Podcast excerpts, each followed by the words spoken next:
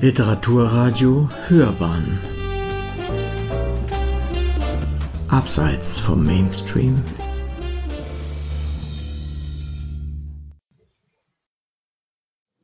Kapitel 1 Spätherbst 1961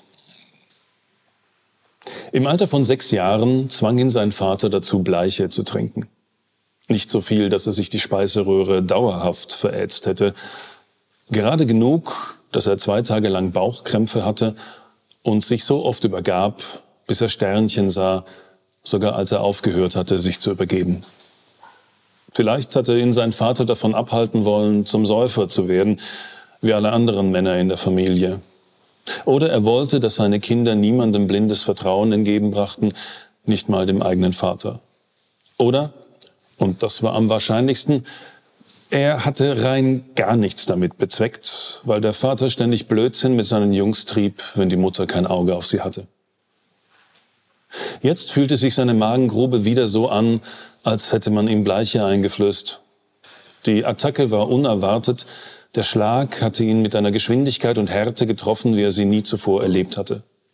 Es war, als würde ihm der Boden unter den Füßen weggerissen, alles Blut schien sich aus seinen Beinen zurückzuziehen. Er krümmte sich, würgte, taumelte rückwärts. Er sah, wie der Angreifer abermals auf ihn zustürmte. Er musste zwei, drei Schritte zur Seite tun, sonst würde ihn der andere endgültig fertig machen. Er, wies, er wich im Krebsgang aus. Ihm war unbeschreiblich schlecht. Es hörte gar nicht mehr auf. Der Angreifer fokussierte ihn, Entschlossenheit in den Augen. Er atmete dreimal durch, so tief es ging. Seine Beine hatten die bleierne Schwere verloren. Der andere würde es jetzt nicht mehr so leicht haben, ihn zu überrumpeln. Dann traf ihn ein Schlag auf das rechte Ohr. Es blitzte in ihm auf, als ob etwas in seinem Hirn geplatzt wäre, und er ging zu Boden. Schwärze breitete sich von der Brust bis zu den Haarspitzen über seinen Kopf. Er hörte seinen eigenen rasselnden Atem, spürte das Herz bis in die Schläfen klopfen. Unter ihm war eine Lache aus Schweiß, die ihn am Boden festzukleben schien. Er hörte die Stimme seines Angreifers, aber er verstand die Worte nicht.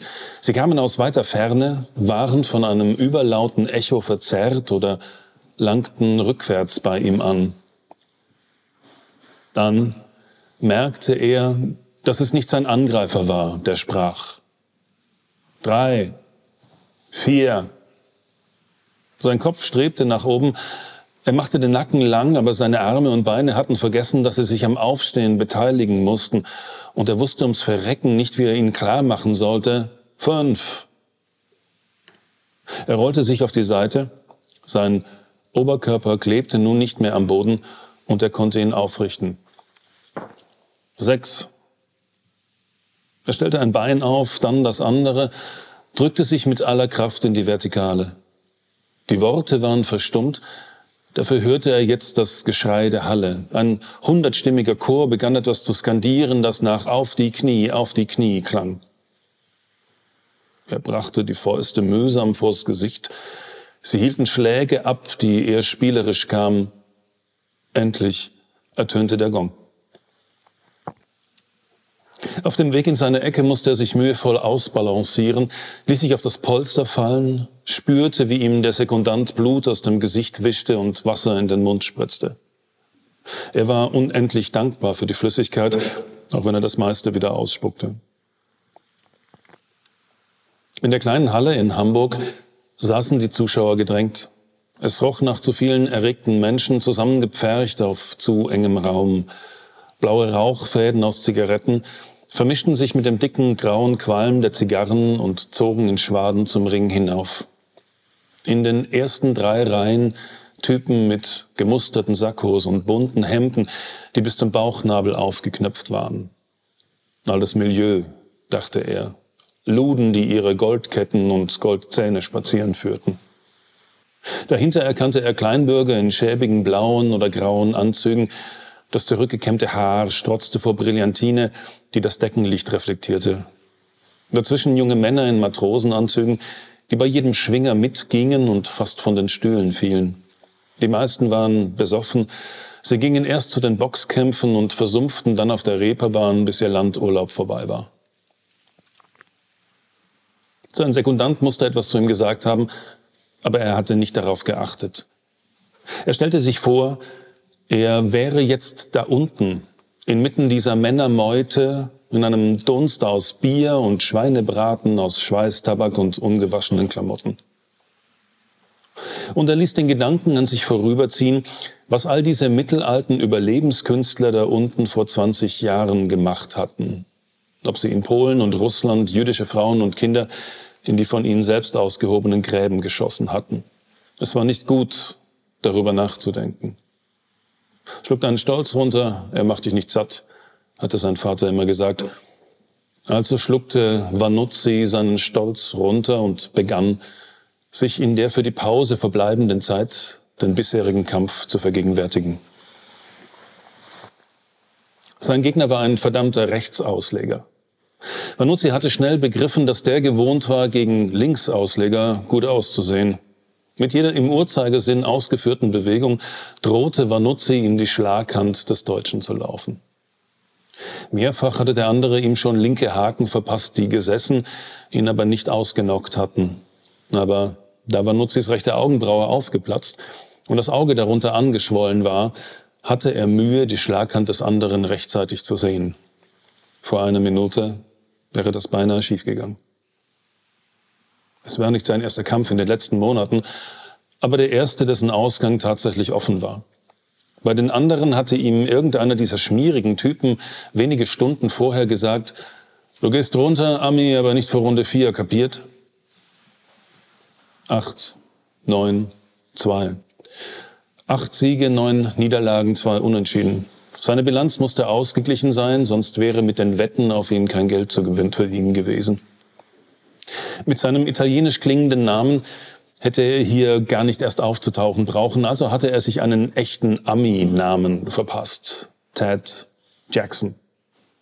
Das Publikum, das vermutlich aus Leuten bestand, die immer noch an die Überlegenheit der arischen Rasse glaubte, wollte sehen, wie sein teutonischer Held den verdammten Besatzer vermöbelte.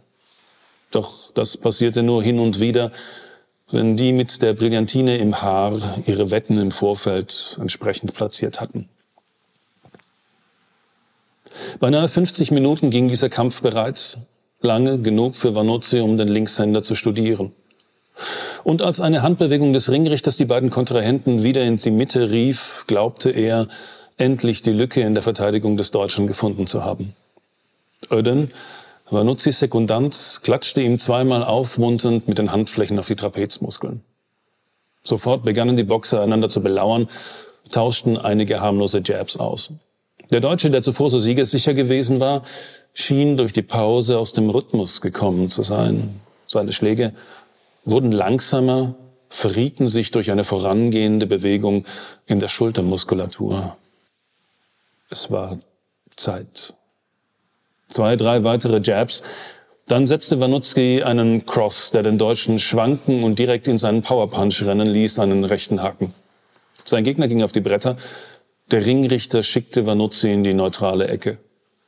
Der Deutsche versuchte sich wieder zu fangen, krabbelte im Kreis, während der Ringrichter zählte und das Publikum johlte, buhte und pfiff. Dann war es vorbei.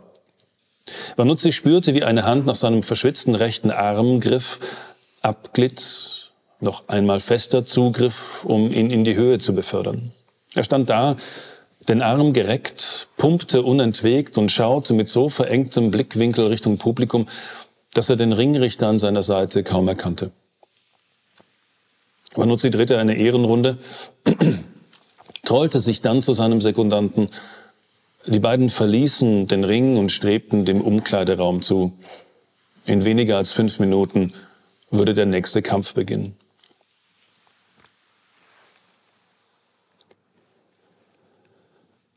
Die Umkleide der Boxhalle war eine ehemalige Waschküche. Sie roch nach Schimmel, der die Wände in abstrakten Mustern bedeckte, nach Chlor und Urin. Kaum einer der Boxer ging zum Pinkeln vor die Tür. Sie benutzten einfach die beiden Waschbecken, in denen sich nachfolgende Kämpfer ihre Gesichter wuschen. Der Harngeruch ging nicht mehr weg, so viel Lauge sie auch in die Leitungen kippten. Banuzzi ließ sich auf eine wackelige Holzbank fallen, die unter seinem Gewicht ächzte.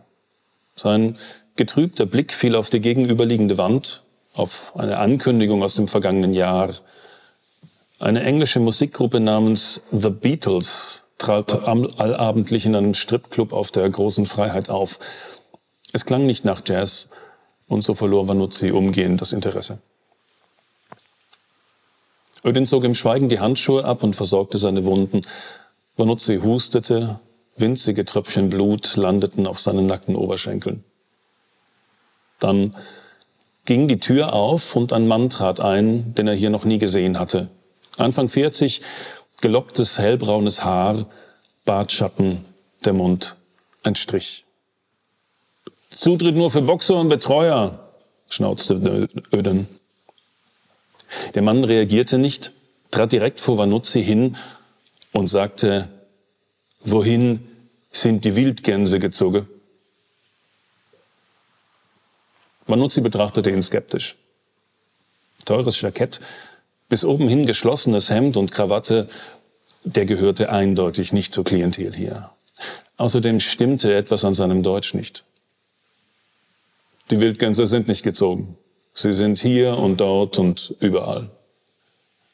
Eine Sekunde nach der Geburt, eine Sekunde vor dem Tod. Vanuzzi nickte, schickte Öden mit einem Blick aus dem Raum und warf sich ein Unterhemd über. Er hasste es, mit bloßem Oberkörper Verhandlungen führen zu müssen. Der Mann zog eine Packung filterlose Gauloise Caporal und hielt Vanuzzi eine hin. Lungentorpedo, aber Sie können das ab. Er gab Vanuzzi Feuer, steckte sich selbst eine Zigarette an und nahm einen tiefen Zug. Also? fragte Vanuzzi. Nennen Sie mich Celestin. Nennen Sie mich Jackson. Celestin lachte. Sie glaube, dass ich das mit einer beschissenen Wildgänse weiß und dann nicht einmal ihren wirklichen Namen kennen, Vanuzzi? Sie maßen einander einen Gruß von Ihrem Führungsoffizier. Aber das dürfte klar sein, oder? Was haben Sie für mich, Celesta? Sie sind ein Kämpfer, Vanusi. Aber sind Sie auch ein Jäger? Kommt auf das Wild an. Zwei kriminelle Elemente, die große Schade angerichtet haben und noch größere Schade anrichten werden, wenn man sie lost. Es wäre gut, wenn jemand sie für uns findet und stellt. Nicht weil mir es selbst nicht könnte, aber es gibt gewisse Verwicklungen, wenn wir es tun, und die müssen wir vermeiden. Wer ist wir? Erst die Antwort, dann die Details. Antwort gibt's erst, wenn ich weiß, für wen ich arbeite. Sie können hier, Celestin führte die Arme weit auseinander und beschrieb einen Kreis, Sie können hier als mittelmäßiger Boxer weiter tingele oder für uns arbeite, Ihre Entscheidung. Mir zahle allerdings besser als die hier. Celestin hatte das starke französische Kraut hastig aufgeraucht und schnipste den Zigarettenstummel in ein Waschbecken. Natürlich müsse sie sich erst einmal bei ihrem Führungsoffizier rückversichern, ob alles seine Richtigkeit hat. Ich bitte sogar darum, Vanuzzi. Wie kann ich Sie kontaktieren? Gar nicht. Wir treffen uns übermorgen, wenn Sie wieder bei Kräfte sind. 23 Uhr. Merken Sie sich den Ort, der in diesem Brief steht. Da finden Sie auch die Summen, die wir für sich springen lassen. Ich bin überzeugt, dass dies Ihre Entscheidung beschleunigt. Er drückte Vanuzzi einen Umschlag in die Hand und wandte sich zum Gehen. Dann drehte er sich noch einmal um und sagte, übrigens, Sie sollte mehr auf ihre Deckung achten, ist ihre große Schwäche, wenn sie. Vanuzzi sah, wie der andere aus der Tür verschwand, dann fanden seine Augen wieder das Plakat aus dem letzten Jahr, The Beatles. Was für ein dämlicher Name. Damit würden es die Jungs nie zu etwas bringen. Kapitel 2 Vanuzzi war jetzt im zehnten Jahr unabhängiger Informationsbeschaffer, wie er sich selbst nannte. Hatte die ganze Zeit im britischen Auslandsnachrichtendienst MI6 zugearbeitet, aber seit fünf Jahren keinen Volltreffer mehr gelandet. Alle interessanten und daher lukrativen Geschichten hatte die CIA abgegriffen. Es war ein Teufelskreis. Je weniger Erfolg, desto weniger verwertbare neue Info. Je weniger Info, desto weniger Chancen auf Erfolg. Das MI6 ließ ihn am ausgereckten Arm verhungern und das war nicht bildlich gesprochen. Seit drei Jahren hielt er sich vor allem mit Boxen über Wasser. Es waren Showkämpfe, weit davon entfernt, professionell organisiert zu sein, sonst hätte er auch nicht mithalten können. Das Gros seiner Gegner waren Männer, die ihren Zenit von mehr als zehn Jahren überschritten hatten und nichts anderes konnten oder wollten als Boxen. Doch keiner von ihnen war 54 Jahre alt wie Vanuzzi. Noch konnte er durch Erfahrung und Schlaghärte ausgleichen, was ihm an Schnelligkeit, Reflexen und Kondition allmählich zu fehlen begann. Aber das Training musste immer umfangreicher werden, um den Status quo seiner Möglichkeiten zu erhalten.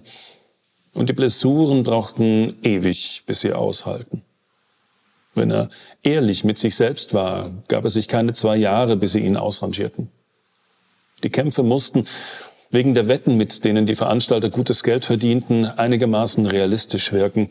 Doch die Zocker luden hin oder her, würden riechen, dass etwas faul sein musste, wenn ein Mann wie er einen 15 Jahre jüngeren nach fünf Runden ausnockte. Hin und wieder war er als Trainer eingesprungen, um ein paar Mark dazu zu verdienen, aber seit er massive Schulden bei einem der Veranstalter hatte, reichte auch das nicht mehr. Und Schulden hatte er, weil normalerweise hatte er kein Problem damit, wenn man ihm sagte, dass der Kampf nach fünf oder sechs Runden für ihn zu Ende wäre. Und meist hatte er auch keines damit, gegen einen Deutschen zu verlieren. Er schluckte seinen Stolz runter. Aber an diesem Tag war sein Gegner ein ehemaliger SS-Mann gewesen. Er hatte ihn an der ausgebrannten Blutgruppentätowierung am Oberarm erkannt. Etwas in ihm war an diesem Tag ausgerastet. Der Deutsche war ein Bulle, hatte gut und gern zehn Kilo mehr auf den Rippen, Fett, nicht Muskeln. Dadurch war er langsam, zugleich überheblich und siegessicher, weil auch er wusste, wie der Kampf ausgehen würde. Vanuzzi hatte sich fünf Runden lang ans Drehbuch gehalten, als er auch in der sechsten Runde keine Anstalten machte, in die behäbigen Schwinger seines Gegners zu rennen, zischte ihm der Deutsche ein ums andere Mal zwischen den ledierten Zähnen etwas zu. Nicht, dass er ihn wirklich verstanden hätte, doch glaubte er das Wort Drecksjude herausgehört zu haben. In Runde sieben war die SS sichtlich am Ende, schwitzte, dass bei jedem Schlag die Tropfen spritzten, keuchte Pfeifen und hielt mühsam die Fäuste zur Deckung. Manuzzi machte Schluss. Er ließ seinen Gegnern eine Gerade laufen, von der er sich nicht mehr erholte. Nach dem Kampf hatten sie ihn zu acht am Hinterausgang abgepasst und zusammengeschlagen. Sie hatten ihm nur deshalb nicht alle Knochen gebrochen, weil sie ihn für weitere Kämpfe brauchten und er ihnen versichert hatte, dass er ihre verlorenen Wetteinsätze, einschließlich des verlorenen Gewinns mit Zins und Zinseszins zurückzahlen würde. Doch wie? Banuzzi brauchte Geld, viel Geld, und er brauchte es dringend. Die Summe, die Celestar in den Brief geschrieben hatte, war so groß, dass er auf einen Schlag nicht nur seine Schulden zurückzahlen konnte, er würde damit auch sich und Öden die nächsten zwei Jahre durchbringen. Er wirkte noch immer deutlich jünger als seine Jahre. Das dunkelblonde, kurze Haar hatte erst wenige Silbersträhnen. Wässrig graue Augen, die tief im Kopf steckten und ein schmaler Mund mit je einer perfekt symmetrisch stehenden Falte rechts und links verliehen ihm mehr das Aussehen eines norwegischen Norwe Wintersportlers als das des italienischstämmigen Chicagoer Straßenkinds, das die Ereignisse der Kriegs- und Nachkriegsjahre zufällig nach Deutschland gespült hatten. Ein schönes Curriculum vitae. Ein Chicago-Mobster, der zu Prohibitionszeiten kanadischen Alkohol schmuggelt. Er meldet sich zur US Army, als die dringend Leute braucht und deshalb keine strenge Musterung vornimmt heuert beim US-Heeresnachrichtendienst CIC an, übernimmt heikle Missionen in der Kriegs- und Nachkriegszeit in Italien und Deutschland, lässt sich vom Mossad als Doppelagent rekrutieren und wechselt nach einem Alleingang nach Israel. Er legt sich in Tel Aviv einmal zu oft mit seinen Vorgesetzten an und steht plötzlich allein da. Seitdem arbeitete er auf eigene Faust.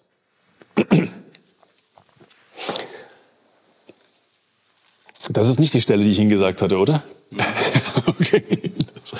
Ähm, ich mache jetzt einen kurzen Sprung in der Geschichte.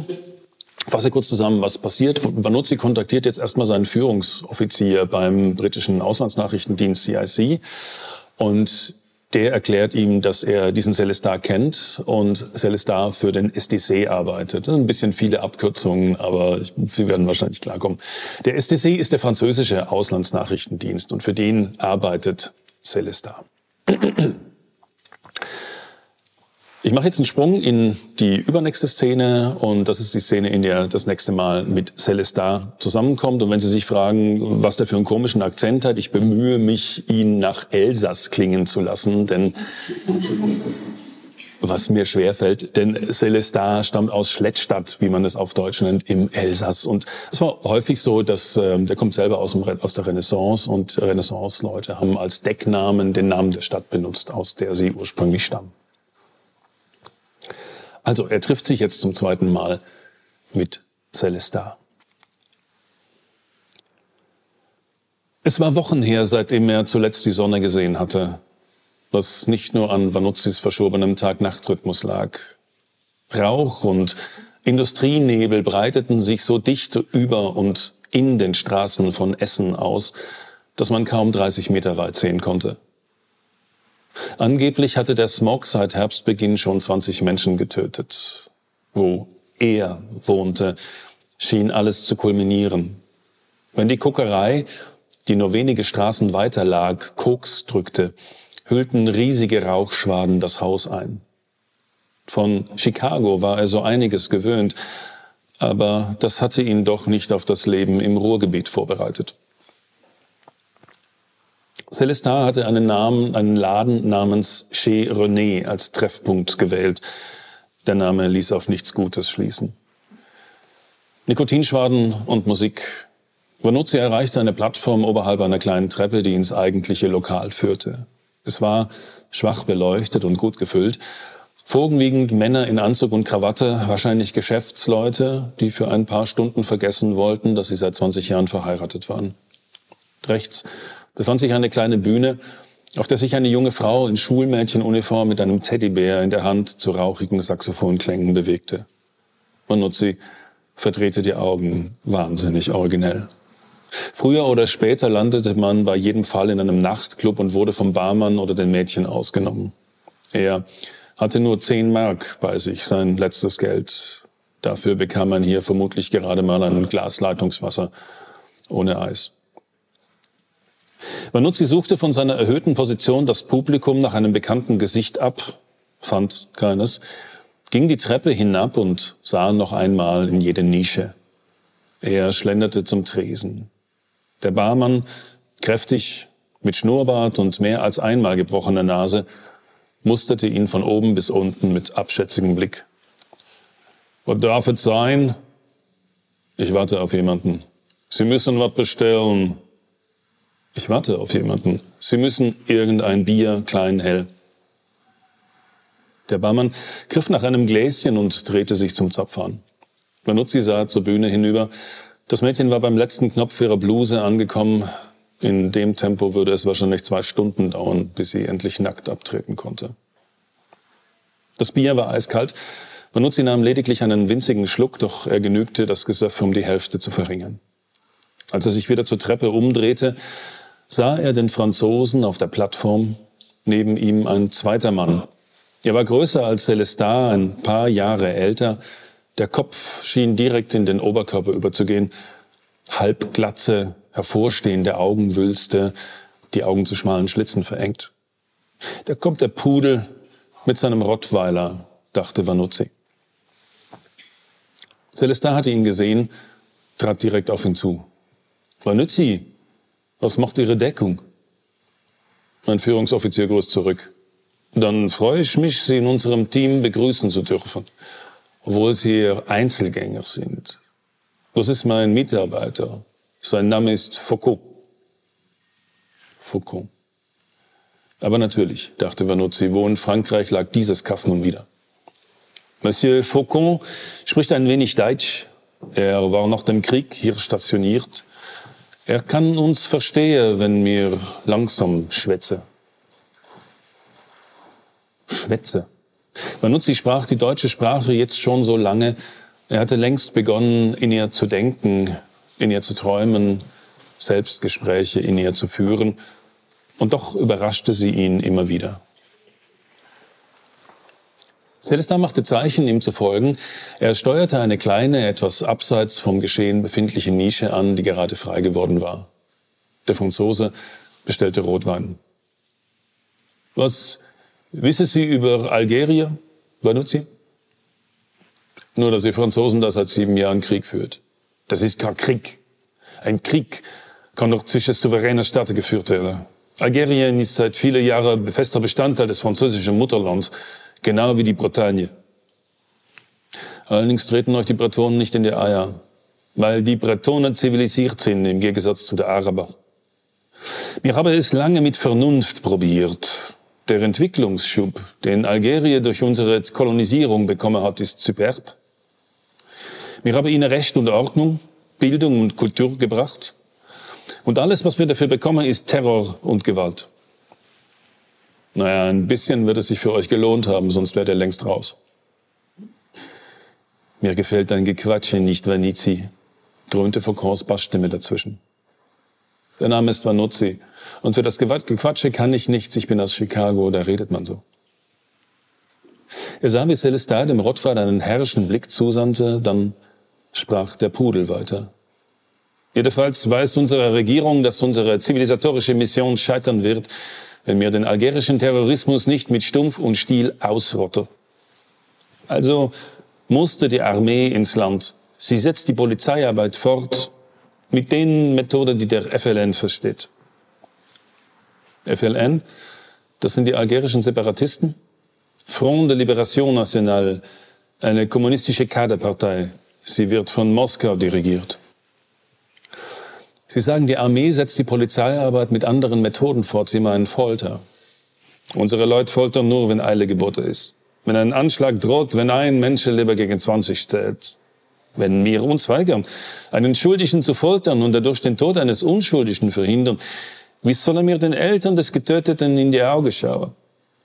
Sie waren im Krieg, war nur sie. Wenn ihre, Longs, wenn ihre Leute auf SS-Leute getroffen sind, haben sie sie auch nicht zum Kaffee eingeladen. Kaffee war auch meist aus. Mir gefällt deine Visage auch nicht, Vanizzi. Diesmal reagierte auch Celesta genervt. Wenn sie das nicht verstehe, dann verstehe sie hoffentlich die Worte ihres ehemaligen Präsidenten Theodor Roosevelt. Kolonialkonflikte sind immer unbarmherzige Rassekriege, die außerhalb der Regeln der internationalen Moral stehen, weil der Gegner als unzivilisierter Barbar die Regeln der zivilisierten Kriegsführung gar nicht kapiert. Ich stamme aus dem Elsass. Als es 1871 an die Deutsche ging, hat sich ein Teil meiner Familie in Algerien ein neues Leben aufgebaut.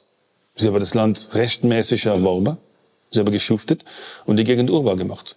Für die Araber war es Wüste, aber heute, wo es gutes Land ist, wollen sie es zurückhaben. Ich war oft zu Besuch, ich kenne die Verhältnisse. Glauben Sie mir, Wanuzi, die Araber sind nichts als eine dreckige Rasse. Unser Fehler war von Anfang an, dass wir sie wie Menschen behandelt haben. Sie taugen nichts. Du kannst ihnen nicht vertrauen. Sie widersetzen sich jeglichem sozialer Fortschritt. Und wenn mir etwas beibringe, dient es nur dazu, uns übers Ohr zu hauen. Vanuzzi verbiss sich einen Kommentar. Obwohl ihm die Worte bekannt vornahmen, als Jude hatte er sie mehr als einmal gehört, nur waren immer er und seine Glaubensbrüder damit gemeint gewesen. Celestin kippte den letzten Schluck Rotwein, der sich in seinem Glas befand, schenkte sich und den anderen nach und sagte dann, vielleicht haben Sie davon gehört, dass de Gaulle kürzlich über ein Referendum zur Unabhängigkeit Algeriens abstimmen ließ. Meine Familie darunter fühlt sich von ihm verraten und verkauft. Und ich kann sie verstehen, weil mit den Sieg schon vor Auge hatte. Ist das so? Wenn de Gaulle den Terroristen nicht permanent Zugeständnisse gemacht hätte, wäre Algerien längst befriedet.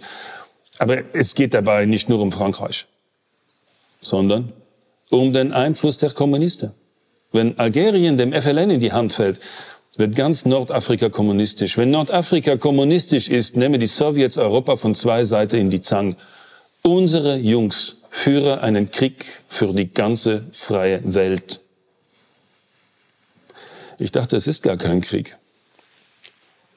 Eigentlich gefällt mir an dir gar nichts, Vanizi. Mach Männchen. Was hast du gesagt? Foucault war hochgeschnellt, sah Vanuzzi drohend an. Trotz ihrer Randposition im Raum hatten sich einige Köpfe zu ihnen umgedreht. Ah, wollt ihr beide vielleicht mal vor die Tür? Celestin sah abwechselnd von Vanuzzi zu Foucault. Der zischte ein paar französische Worte zwischen den Zähnen, zog seinen Mantel über und verließ den Club. Sie sollte vorsichtig sein, Vanuzzi. Foucault ist ein besserer Kämpfer als Sie. Im Krieg hat er deutsche Soldaten mit bloßer Hand den Garaus gemacht. Schon gut, Celestin. Wir haben alle unsere Heldengeschichtchen aus dem Krieg. Zu den Fakten. Um wen geht es? Celestin zog ein maschinengeschriebenes Blatt und ein Foto, auf dem zwei Männer in Sonntagsgarderobe posierten. Der ältere mit Vollbart, gut aussehender Südländer mit melancholischem Blick, der jüngere mit eng stehenden Augen, kleiner Nase, ein liegendes Dreieck aus Muttermalen auf der Stirn. Das sind die beiden. Youssef Ben Kemali und Said Jefel. Schon mal gehört? Pff, nein, woher denn? Würde sie etwas mehr als den Sportteil in der Zeitung lesen, wäre Ihnen die Namen ein Begriff. Mehr als den Sportteil muss ich mir unbedingt aufschreiben. Warum sind Sie in der BRD untergetaucht? Ich bin mir nicht sicher, ob Sie das wissen müssen. Ich bin mir sehr sicher, dass ich das wissen muss. Also gut. Seit drei Jahren ist Charles de Gaulle Ministerpräsident. Für die meisten Franzosen ist er ein Kriegsheld. Er hat den Arabern Honig ums Maul geschmiert, daraufhin sind viele von ihnen in sein Lager abgewandert, weil sie dem FLM nicht mehr zutraute, das Land in die Unabhängigkeit zu führen. Der FLN musste reagieren, als hat er Algerien für unabhängig erklärt und ein Schattenkabinett präsentiert künftige Regierungsleute, Männer in Anzüge, um der Welt zu signalisieren, dass man keine Verbrecherbande ist. Jeffel und Ben Kemali waren Teil des Schattenkabinetts? Nur Ben Kemali. Jeffel ist sein Mitarbeiter. Um zu erfahren, was diese Regierung plant, würden Sie sie gern mal in die Mangel nehmen, klar. Aber was machen die in der BRD? Sind die abgetaucht? Weil sie, wie alle von der FLN, Kriegsverbrecher sind und Deutschland selten ausliefert. Wissen Sie, was die mit gefangenen französischen Soldaten machen? Sie stechen ihnen die Augen aus. Wenn sie ihre Messer nicht schmutzig machen wollen, nehmen sie Schraubenzieher. Dann schlagen sie die Hände ab. Am Ende ziehen sie ihnen die Axt über den Schädel und lassen die Leiche liegen als Abschreckung für andere. Ich verstehe. Tun Sie das, Manuzzi? Tun Sie das wirklich? Ich habe im letzten Krieg manches gesehen. Die Nazis in Dünkirchen, die Ruine von Oradour, aber so etwas habe ich nicht erlebt. Weshalb ich mit dem SDC hatte ich noch nie zu tun. Mir brauche jemand, der nicht direkt mit uns in Verbindung gebracht werden kann. Unsere Leute haben in der BRD schon einmal viel Wind gemacht. Das ist noch nicht lang her. Die Beziehungen unserer Länder sind zarte Pflänzchen. Aber äh, sie müsse Ben Kemali und Jeffel in Frankreich übergeben. Ich arbeite auf eigene Rechnung, also deutet nichts Richtung Paris, okay. Aber warum muss ich Ben Kimali und Jeffel in Frankreich übergeben und nicht hier? Weil mir dann sagen können, dass wir sie bei uns geschnappt haben. In Frankreich liegen Haftbefehle gegen sie vor. Vanuzzi grenzte. Auch wenn er Celestin etwas suspekt und Foucault zum Kotzen fand, hatte die Sache begonnen, sein Jagdfieber zu wecken. Wo soll ich ansetzen? Was ich ihnen gegeben habe, ist alles, was sie von uns erwarten können. Das ist nicht besonders viel. Die BRD ist zwar nicht groß, aber groß genug, um, muss ich ihnen ihre Arbeit erklären? Oder habe ich mich nicht klar genug ausgedrückt? Paris weiß von nichts. Wir haben uns nie gesehen, wir haben nie miteinander gesprochen. Das ist ihr Job, Vanuzzi. Machen Sie was Schönes draus. Celestas stand auf, legte einen Zettel über die Vorgehensweise zur Kontaktaufnahme, einen Briefumschlag mit einer Anzahlung und einen 100-Markschein für die Bedienung auf den Tisch. Dann ging er ohne zu grüßen zum Ausgang. Vanuzzi zahlte Als er einen letzten Blick zur Bühne warf, war dort gerade ein neues Mädchen damit beschäftigt, sich umständlich ihres Mieders zu entledigen. Er trat hinaus in die Nacht und atmete die Luft tief ein. Sie roch nach Chrysanthemen, verbranntem Holz und frischem Teer. Vielen Dank bis hierher. Wir haben jetzt äh, ihren, Ihre Hauptfigur, Dan Vanussi, kennengelernt. Vielleicht noch einen Schritt zurück. Äh, es spielt ja in einer sehr historisch konkreten Situation. Auch Rattenlinie und Tage der Nemesis sind äh, historische Konstellationen. Ähm, Sojus, was reizt Sie an der historischen Folie?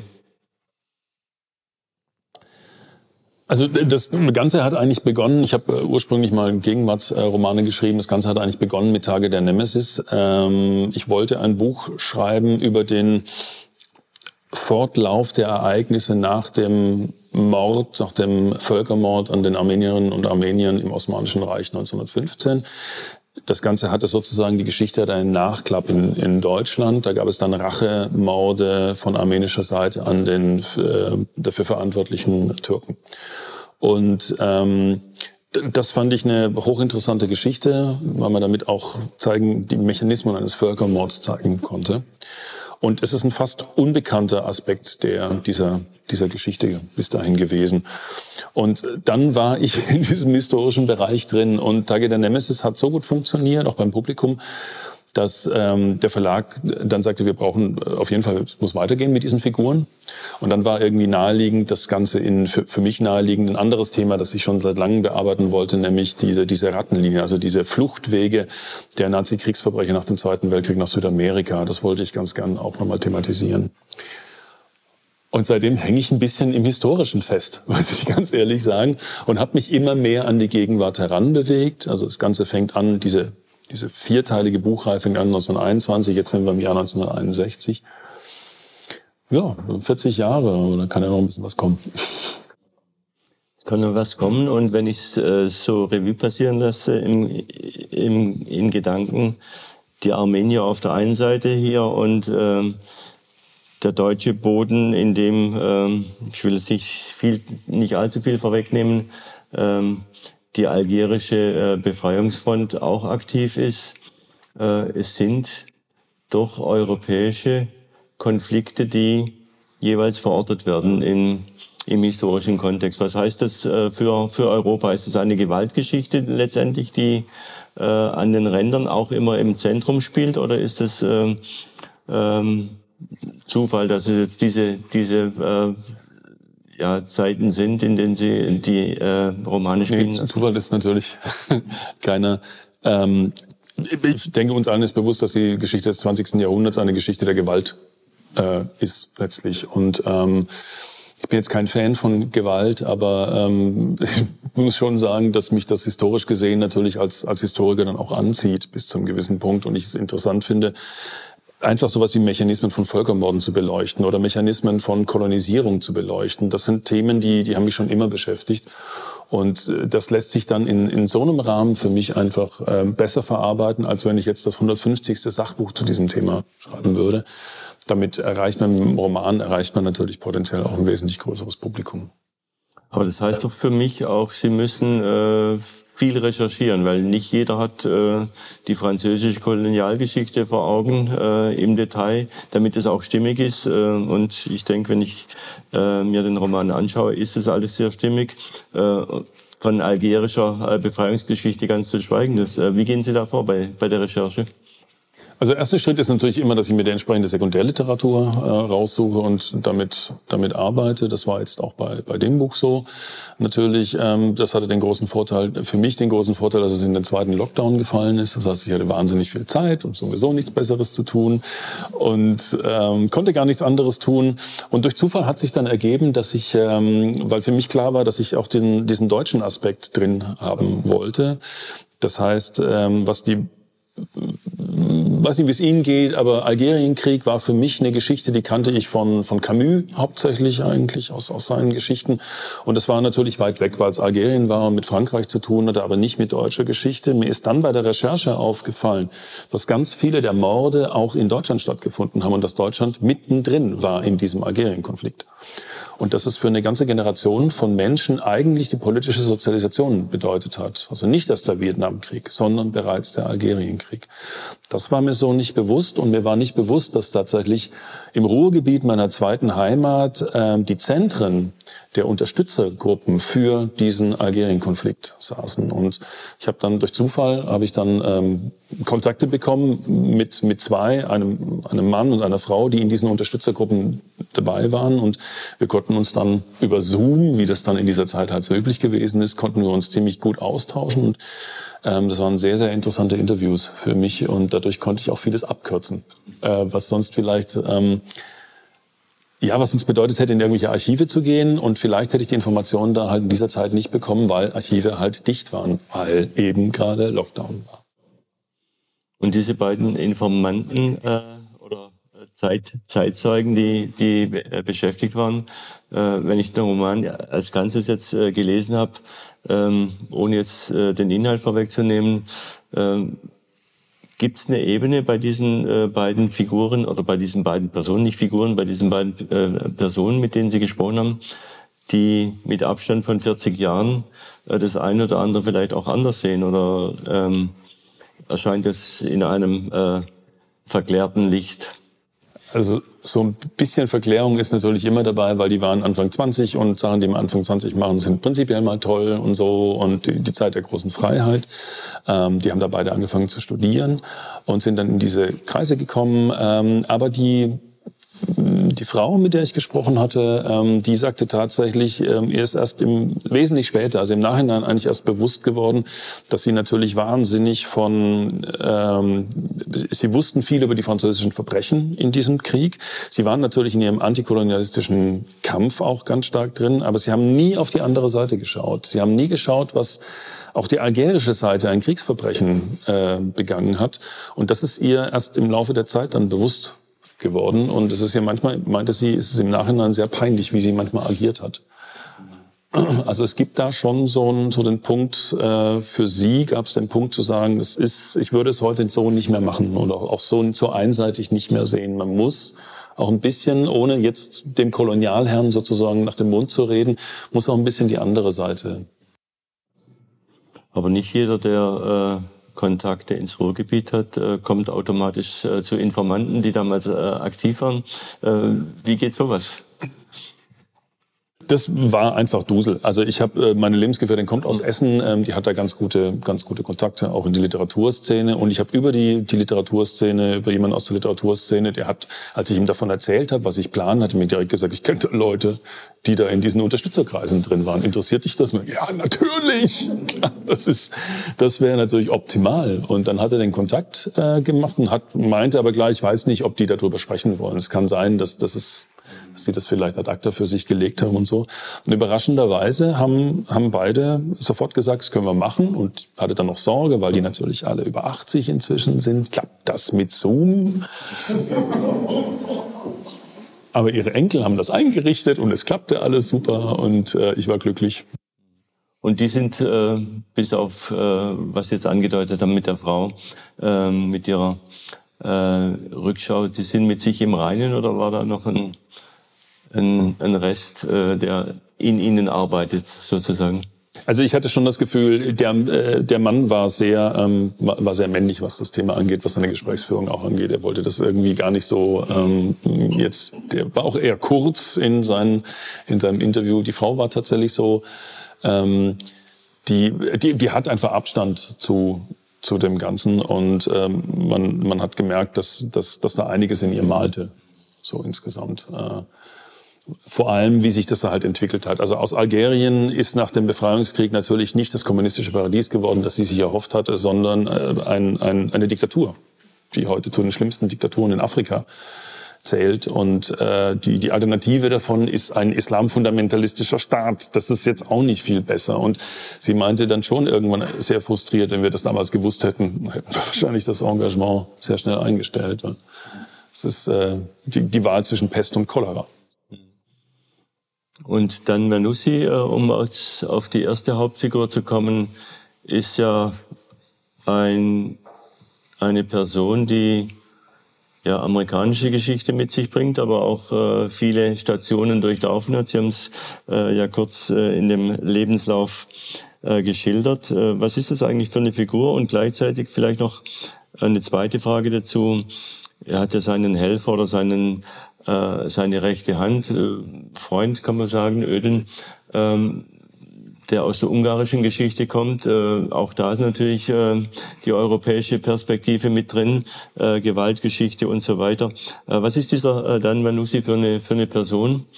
Und äh, vielleicht noch zwei Sätze dann auch zu, zu, seiner, mhm. zu seiner rechten Hand. Also die beiden Figuren, das ist jetzt erstmal, es wirkt erstmal sehr weit hergeholt. Ähm, die ergeben sich aus den vorigen Büchern schlicht und ergreifend. Das heißt nicht, dass man das Buch jetzt nicht lesen kann, ohne die vorigen Bücher gelesen zu haben. Das Gott sei Dank äh, funktioniert es sehr gut. Aber rein aus der Figurenlogik ergeben die sich aus den früheren Büchern. Und Vanuzzi wird in, in Rattenlinien im zweiten Buch eingeführt ähm, und er muss ein Italo-Amerikaner sein und diese Geschichte habe ich dann sozusagen weitergeführt. Und äh, Öden, seine, seine rechte Hand, wird im dritten Buch eingeführt und das dritte Buch spielt im Ungarn-Aufstand 1956. Deswegen werden die Figuren sozusagen kurz geschlossen. Ähm, ich finde es aber auch ganz spannend, einfach um zu zeigen, dass ähm, auch in Deutschland, in der BRD insbesondere nach dem Krieg, äh, ein ziemliches Chaos einfach ähm, geherrscht hat und Leute von überall aus Europa angespült worden sind und ihre jeweiligen Geschichten dann eben auch mitgebracht haben. Das finde ich, das fand ich ganz spannend und deswegen wollte ich da jetzt nicht irgendwie neue Figuren stattdessen einführen, sondern habe mit den, mit den alten Figuren weitergearbeitet. Banuzzi ist für mich eine etwas dubiose ähm, Figur. Er ist, ähm, er weiß nicht so richtig, wohin er will mit seinem Leben. Ich würde mal sagen, er steckt in so einer Post-Midlife-Crisis. Also mit 54 hat man keine Midlife-Crisis mehr, aber man ist in der nächsten Krise vielleicht drin, wenn man in einem Krisenmodus ist. In dieser Krise steckt er gerade drin. Er weiß, sein Leben, wie er es jetzt führt, möchte er so nicht führen, aber er weiß nicht wohin. Das heißt, er ist jemand, der sehr geworfen geworfen ist und ähm, der einfach eine, eine Geschichte von verschiedenen Geheimdienstarbeiten hinter sich hat, die er eigentlich alle vermasselt hat, weil er immer eine viel zu große Klappe hatte und ständig angeeckt ist. Und man weiß eigentlich auch nie, wie man dran ist mit ihm. Das hat mich so gereizt an dieser Figur. Es ist für mich eine sehr, ähm, eine Figur mit sehr, sehr viel Schatten. Äh, und es kann jederzeit kippen. Es kann in den kompletten Zynismus kippen. Und ähm, ich wollte unbedingt diesmal, ich hatte bei den, bei den früheren Arbeiten, hatte ich eine Figur, die war mir manchmal etwas zu positiv, so insgesamt. Und diesmal wollte ich eine Figur mit, mit eben sehr, sehr viel Schatten. Und ähm, ja, der, der, zu dem Öding kann ich gar nicht viel sagen. Der ergibt sich einfach figurenlogisch aus dem letzten Buch. Und ich habe an seiner Seite noch eine zweite Figur gebraucht und habe den einfach aus dem letzten Buch dann. Und ähm, Dan Manussi als Informationsbeschaffer ist ja trotz vieler Schatten hat man, zumindest so ging es mir bei der Lektüre, das Gefühl, er hat äh, schon das Herz auf dem rechten Fleck. Er durchschaut auch seine Schwächen sehr genau. Und wo er aber keinen Spaß versteht, ist tatsächlich bei dem Thema Antisemitismus. Äh, Sie haben es vorgelesen, als er dann den, äh, seinen Gegner auf die Bretter schickt, äh, entgegen der Absprache, der Wettabsprache in Anführungszeichen. Und ähm, da versteht er keinen Spaß. Und damit ist schon am Anfang auch das Thema Antisemitismus eingeführt, was er dann im, im, im weiteren Teil des Buches äh, mit einer äh, anderen Figur, die auch schon früher auftaucht, ähm, noch äh, eine ganz andere Wendung nimmt. Ähm, wo, wie verzahnen Sie das äh, über den äh, Manussi hinaus noch, äh, das Thema Antisemitismus und über die, äh, das Thema Kolonialismus hinaus? Äh, vielleicht können Sie da noch ein paar Dinge andeuten. Also neben Manuzzi gibt es noch eine zweite Figur, die sich auch wieder Figuren logisch aus den früheren Büchern er ergibt. Äh, ähm, ein Herrn namens Ephraim Rosenberg, ein, ein deutscher Jude, der an überlebenden Trauma entwickelt hat. Er taucht im, äh, während der Nazi-Zeit taucht er unter und überlebt als sogenanntes U-Boot, also untergetauchte Jude in, in Berlin der, der ähm, späten 30er und frühen 40er Jahre. Und diese Geschichte, er überlebt das zwar, aber diese Geschichte holt ihn heim, weil seine gesamte Familie im, in der Shoah ermordet wird. Und äh, natürlich steckt bei so einem überlebenden Trauma immer im Hinterkopf dieser Gedanke, warum durfte ich überleben? Wenn alle anderen tot sind, warum, warum ich? Und damit fertig zu werden, ist nicht so ganz einfach. Er kommt Anfang der 60er Jahre nach Deutschland, auch um sich dieser Vergangenheit zu stellen. Und ähm, natürlich geht es dabei dann auch äh, um Antisemitismus, weil er kommt zwar, um sich seiner Vergangenheit zu stellen, aber er hat auch einen Auftrag vom Mossad bekommen. Und wir sind in der Zeit äh, kurz nachdem Adolf Eichmann äh, durch eine sehr spektakuläre Aktion in, in Buenos Aires geschnappt worden und nach Israel verfrachtet worden ist. Und natürlich hat der Mossad in der Folge äh, die Idee, weitere Leute zu entführen und in Israel vor Gericht zu stellen. Mit einem dieser Aufträge ist er dann beauftragt. Und in Deutschland begegnet er natürlich demselben nachhängenden Antisemitismus, der ihm schon in den 20er und 30er Jahren begegnet. 20er und 30er Jahren. Vielleicht hören wir den zweiten Teil der Lesung. Ich würde einen, einen Schluss, äh, zum Schluss noch eine, eine Szene lesen aus einem etwas späteren Kapitel.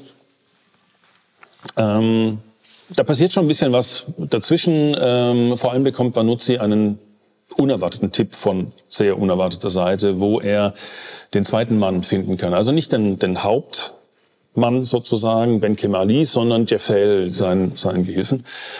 Und ähm, er weiß, dass der in einer Fabrik arbeitet und dort späht Vanuzzi ihn zusammen mit seinem äh, Freund und Gehilfen Öden aus.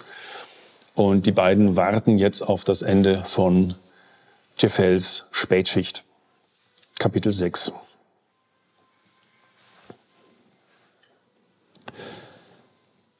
Der Mond hatte sich hinter eine kompakte Wolkenwand verkrochen. Es nebelte im gelblichen Schein der Straßenlaternen tanzten kleine Schneeflocken, die vom Wind verwirbelt wurden. Es war 20.10 Uhr. Unter den ersten Arbeitern, welche die Fabrik verlassen hatten, war Jeffel nicht gewesen.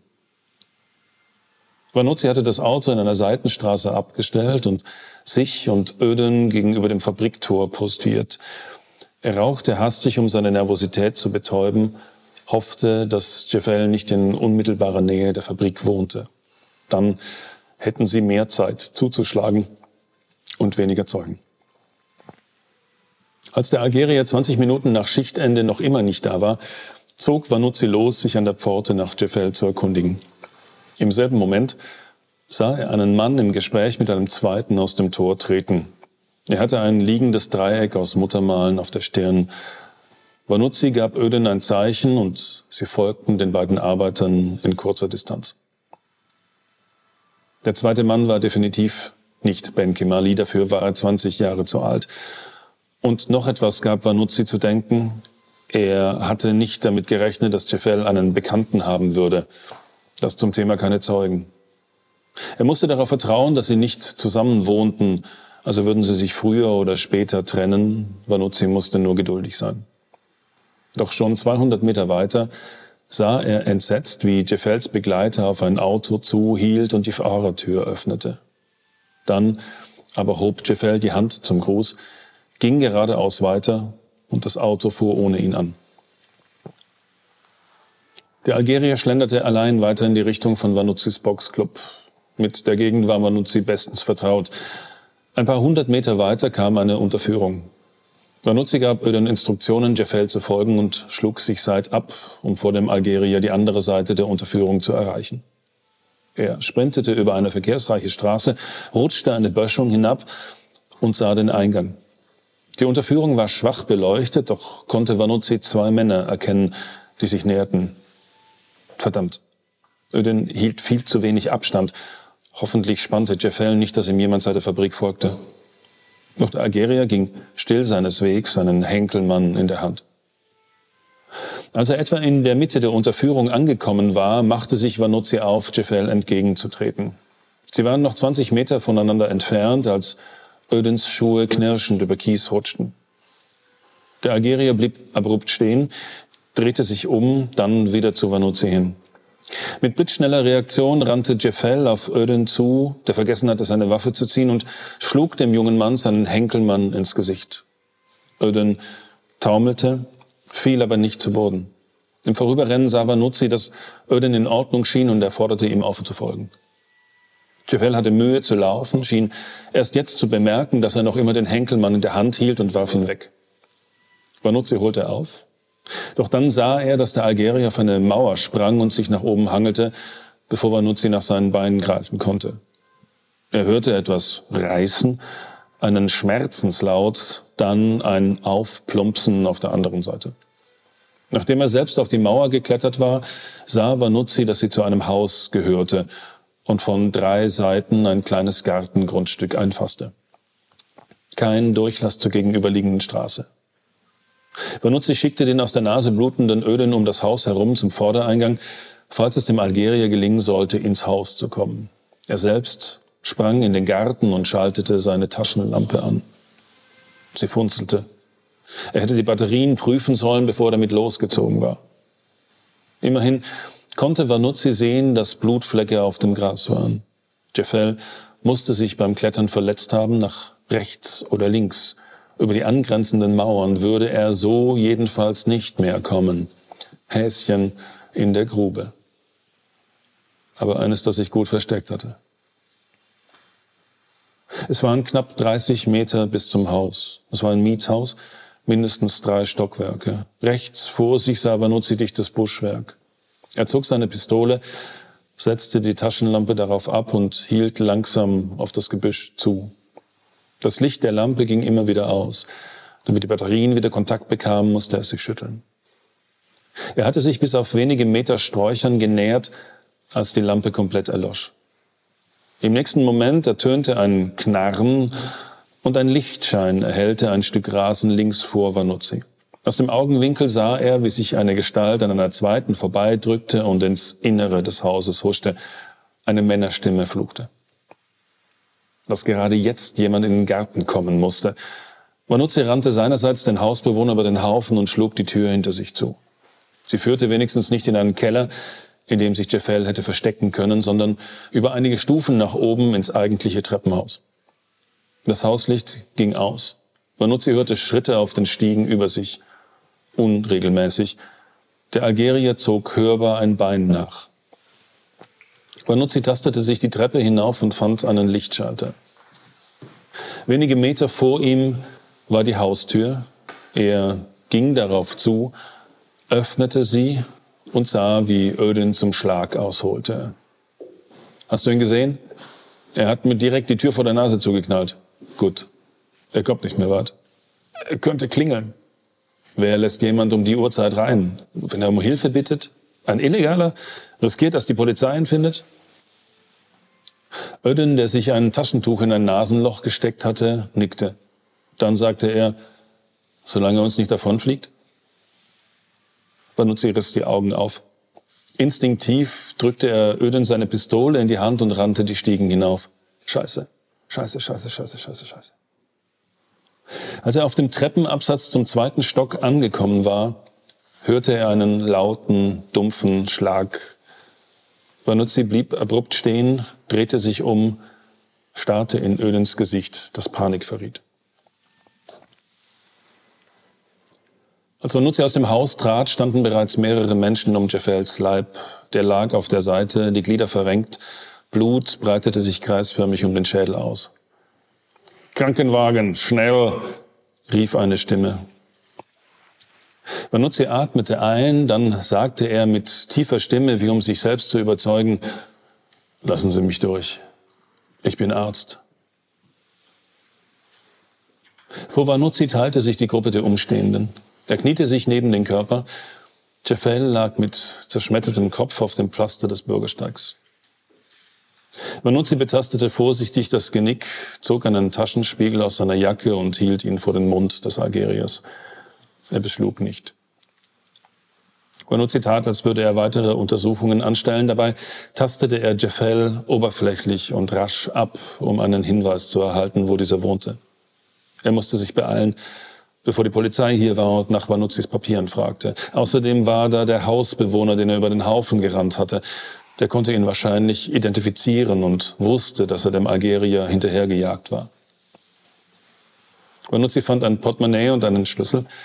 Durch einen Taschenspielertrick brachte er beides an sich. Dann rief jemand, Krankenwagen ist auf dem Weg. Vanuzzi stand auf und sagte, für den kommt jede Hilfe zu spät. Zwei Frauen wandten die Gesichter erschrocken ab, um sie im nächsten Moment neugierig wieder zur Leiche hinzudrehen. Vanuzzi musste Land gewinnen, doch dafür brauchte er Öden. Als er sich umblickte, sah er, wie sich der junge Mann an der Hauswand festhielt. Er war leichenblass, schnappte nach Luft. Vanuzzi kannte das Phänomen. Du kannst einen Menschen im Nahkampf umbringen, auch wenn du das vorher noch nie getan hast. Einige Momente lang bist du ganz klar fokussiert, stehst über den Dingen. Aber sobald das Adrenalin abgeflaut ist, hast du keine Kontrolle mehr über deine Hände. Als Manuzzi sich anschickte, zu Öden zu gehen, hielten ihn zwei der Schaulustigen auf. Wohin, Doktor? Dem jungen Mann, da geht's nicht gut. Sie müssen mit die Schuppos reden. Erstmal kümmere ich mich um den Jungen. Sie ließen ihn los, folgten ihm aber mit den Augen. Vanuzzi kam näher. Er konnte Ödens sauren Atem riechen. Er sprach besänftigend in Englisch auf ihn ein, sagte, dass die Übelgleit gleich vorübergehen werde. Dann müsse er ihm helfen, unbemerkt von hier zu verschwinden. Er schob dem jungen Mann seine Auto- und Wohnungsschlüssel in die Jackentasche, unbemerkt von ihren Beobachtern. Wenn die Schubros nichts von dir wollen, gehst du zum Auto zurück. Sollte ich bis 23 Uhr nicht da sein, fährst du. Vanuzzi führte Öden in Richtung der beiden Männer, die sie noch immer belauerten. Als er ihn losließ, kippte Öden direkt in deren Arme. Einen Augenblick hatte Öden die volle Aufmerksamkeit der immer größer gewordenen Menschenmenge. Lang genug, dass Vanuzzi geräuschlos auf die Straße und hinter ein Auto schlüpfen konnte. Von hier setzte er seinen Weg unbehelligt fort. Auf der Hauptstraße trat Vanuzzi unter grelles Lampenlicht. Er durchsuchte Jeffels Portemonnaie genauer fand einen Arbeiterausweis der Fabrik mitsamt einer Adresse. Als in schneller Folge Krankenwagen und Polizei an ihm vorüberbrausten, wandte er sein Gesicht rasch vom Licht ab. Was ihm fehlte, war ein Stadtplan. Dieses verteufelte deutsche Straßensystem. Namen, die sich keiner merken konnte, Wege, die Kurven beschrieben und schnurgerade verlaufende Alleen, die nach einer Kreuzung anders hießen. Für ein Taxi hatte er zu wenig Geld, Jeffels Portemonnaie war auch fast leer. Er fragte Passanten, man schickte ihn in die richtige Richtung. Ein Fußmarsch von mehr als 20 Minuten. Banuzzi setzte seinen Weg fort, warf den Geldbeutel in einen Abfalleimer. Zuweilen blickte er sich um. Er hatte das vage Gefühl, verfolgt zu werden und das schon seit einiger Zeit. Er hielt vor Schaufenstern, um Fußgänger vorbeistreifen zu lassen, tat, als ob er sich die Schuhe bände, seine Augen erfassten dabei gründlich die Umgebung. Doch der Eindruck, dass ihm jemand auf den Fersen war, bestätigte sich nicht. Schließlich hatte Vanuzzi das Haus erreicht. Nur zwei der zehn Klingeln waren mit Namen versehen. Müller E und Müller O. Na prima. Jeffels Schlüssel passte, doch die Haustür gab bereits nach, bevor er ihn im Schloss gedreht hatte. Offenbar ließ sie sich gar nicht mehr verschließen und die Bewohner hatten sich damit abgefunden. Manuzzi stand im dunklen Treppenhaus, drückte auf den Lichtschalter. Nichts geschah. Er knipste seine Taschenlampe an. Nichts geschah. Er schlug sie ein paar Mal gegen den Oberschenkel. Das schien den Wackelkontakt beseitigt zu haben. Sie leuchtete wieder hinlänglich hell. Welche war Jeffels Wohnung? Er konnte den Schlüssel nicht gut an jeder Tür ausprobieren. Viel zu auffällig. Dann ging er los. Bei jeder senkrecht stehenden Treppenstufe reflektierte das Licht seiner Taschenlampe und blendete ihn, während er langsam die Stiegen erklomm. Als er oben angekommen war, schlussfolgerte er, dass es nur zwei Wohnungen gab, die keinerlei Merkmale auf seine Bewohner lieferten, wie beispielsweise Geräusche von innen, Licht, Schuhe oder Schmuck an der Tür. Vanuzzi stieg wieder einen Treppen Äh, jetzt habe ich hier gerade einen.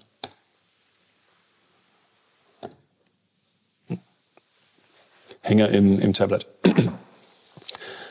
Vanuzzi stieg wieder einen Treppenabsatz hinab und probierte den Schlüssel an der ersten dieser beiden Wohnungen, als ihnen ein Hund anschlug. Er knipste die Lampe aus, fuhr herum und zog sich ins Dunkel zurück.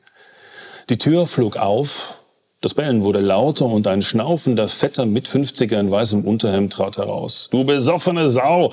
Wisse wieder in eine falsche Wohnung? Ich schlag dir den Schädel ein, wenn das nicht aufhört, Kowalski! Die Tür knallte zu. Vanuzzi wartete einen Moment, dann schlich er die Treppe hinab und probierte es an der anderen Wohnungstür. Der Schlüssel passte.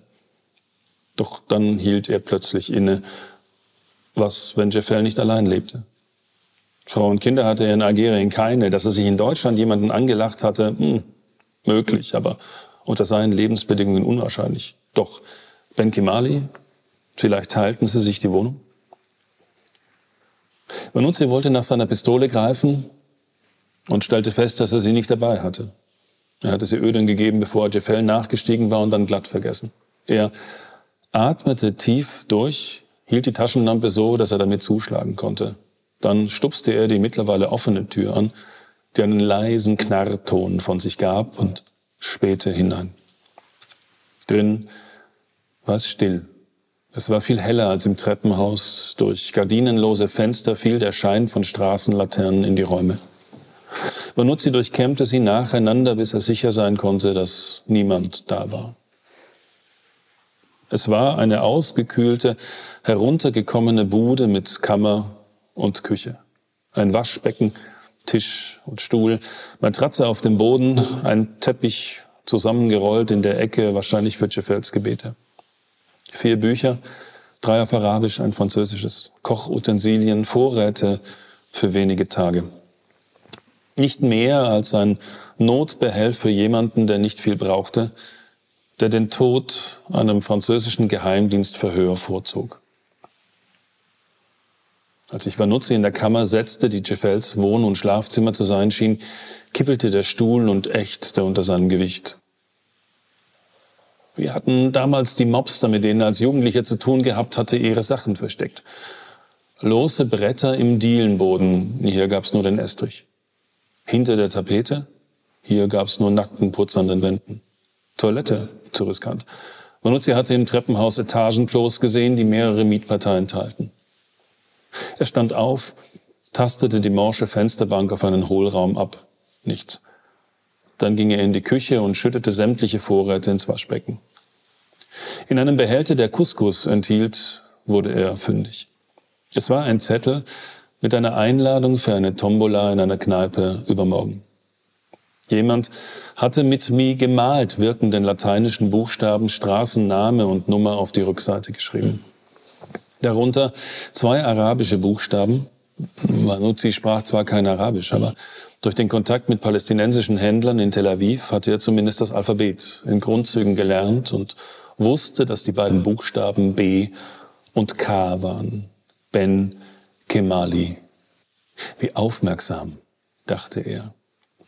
Dann hörte er das Geräusch. Ein Knarren, das sofort verstummte. Manuzzi hielt den Atem an. Wieder das Knarren. Stille. Ihm fiel ein, dass er die Wohnungstür nicht zugemacht hatte. Sie hatte in den Angeln gerieben, als er selbst in den Flur getreten war. Er hielt sich noch immer in der Küche auf, sah sich nach einem Fisch- oder Brotmesser um, aber da waren nur stumpfe Tafelmesser. Polizei? Da er Jeffels Portemonnaie gestohlen hatte, konnten sie die Identität nicht so rasch geklärt haben. Außerdem hätte die längst Licht gemacht. Ben Kimali, wozu dann ein Treffen in einer Kneipe vereinbaren. Ein anderer Mitbewohner, aber hätte der nicht auch längst das Licht angeschaltet? Es musste jemand sein, der entweder selbst einbrach oder wusste, dass Vanuzzi in der Wohnung war, wenn er doch nur seine Pistole hätte. Er hörte vorsichtige Schritte im Flur. Lieber nichts riskieren, vielleicht wäre der andere bewaffnet. Vanuzzi stand leise auf, ging auf den Fußballen Richtung Küchentür und hielt die Taschenlampe schlagbereit. Dann griff er mit der linken Hand ins vorstehende Ende des Türrahmens, schwang sich mit Flucht in den Flur und begann zur Wohnungstür zu rennen. 95 Kilogramm in Schwung zu bringen, dauert einen Moment. Doch sind sie einmal in Bewegung, räumen sie alle Hindernisse aus dem Weg. Er kollidierte auf Höhe von Jeffels Wohnzimmer, aber es war zu dunkel zu erkennen, um wen es sich dabei handelte. Vanuzzis Körpermasse sorgte dafür, dass der andere Leib abprallte und aus dem Flur in den offenen Raum stürzte. Er rannte durch die Wohnungstür ins Treppenhaus, die Stiegen hinab, hinaus auf die Straße, weiter bis zur nächsten Quere zur Hauptstraße. Wenn er sich beeilte, konnte er es bis 23 Uhr zum Auto schaffen.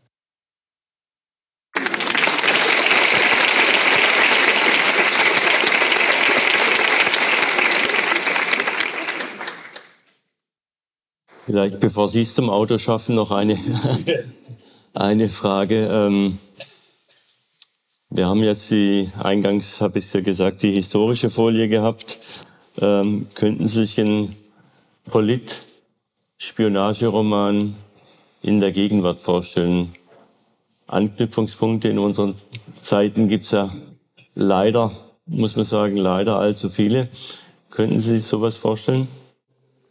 Also ich bin gerade tatsächlich an einem, an einem Polit-Krimi wieder, wieder dran, äh, der in der Gegenwart äh, spielt. Mhm. Ähm, Spionage nicht in dem Fall, also Spionage spielt da keine Rolle. Es war auch mehr, ich bin mehr versehentlich dann auch in diese Spionage äh, in diese Spionagegeschichten reingerutscht und ähm, womit ich am Anfang ein bisschen ein Problem hatte, weil ich bei Spionageromanen halt immer an James Bond denke und das eher schrecklich finde. Aber ähm, dann ein Freund von mir hat mir dann ähm, die Spionageromane von Graham Greene in die Hand gedrückt und meinte, guck mal, das ist anspruchsvolle Spionageliteratur, man kann das auch so machen. Und seitdem bin ich durchaus angetan, aber der neue Roman wird kein Spionageroman, aber trotzdem ein politischer Roman. Also auf das politische Gebiet ähm, habe ich mich jetzt einfach festgelegt und da komme ich jetzt auch nicht mehr raus.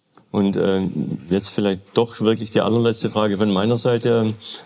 Äh, Sie haben jetzt gerade James Bond äh, erwähnt. Wie, wie bestimmt äh, das Filmische Ihr Schreiben?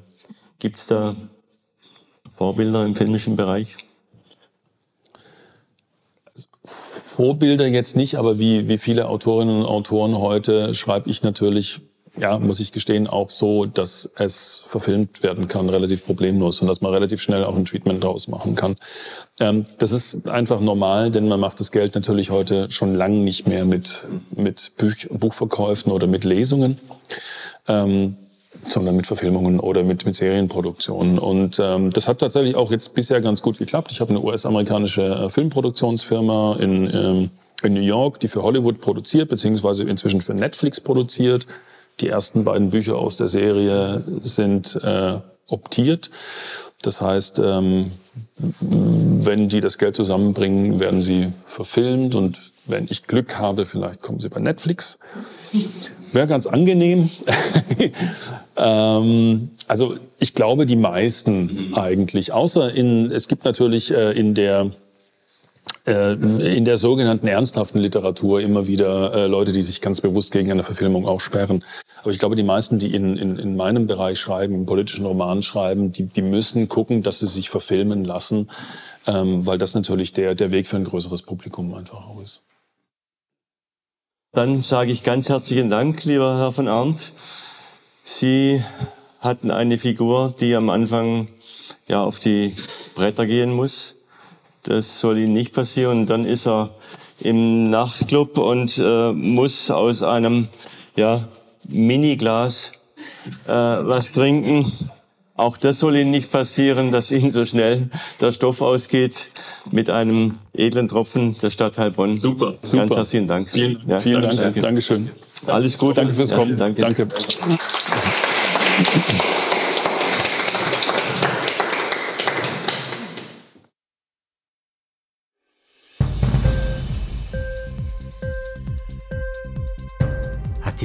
Gefallen? Literatur pur, ja, das sind wir. Natürlich auch als Podcast. Hier kannst du unsere Podcasts hören. Anchor, Spotify, Apple Podcast, iTunes, Google Podcasts, radio.de und viele andere mehr.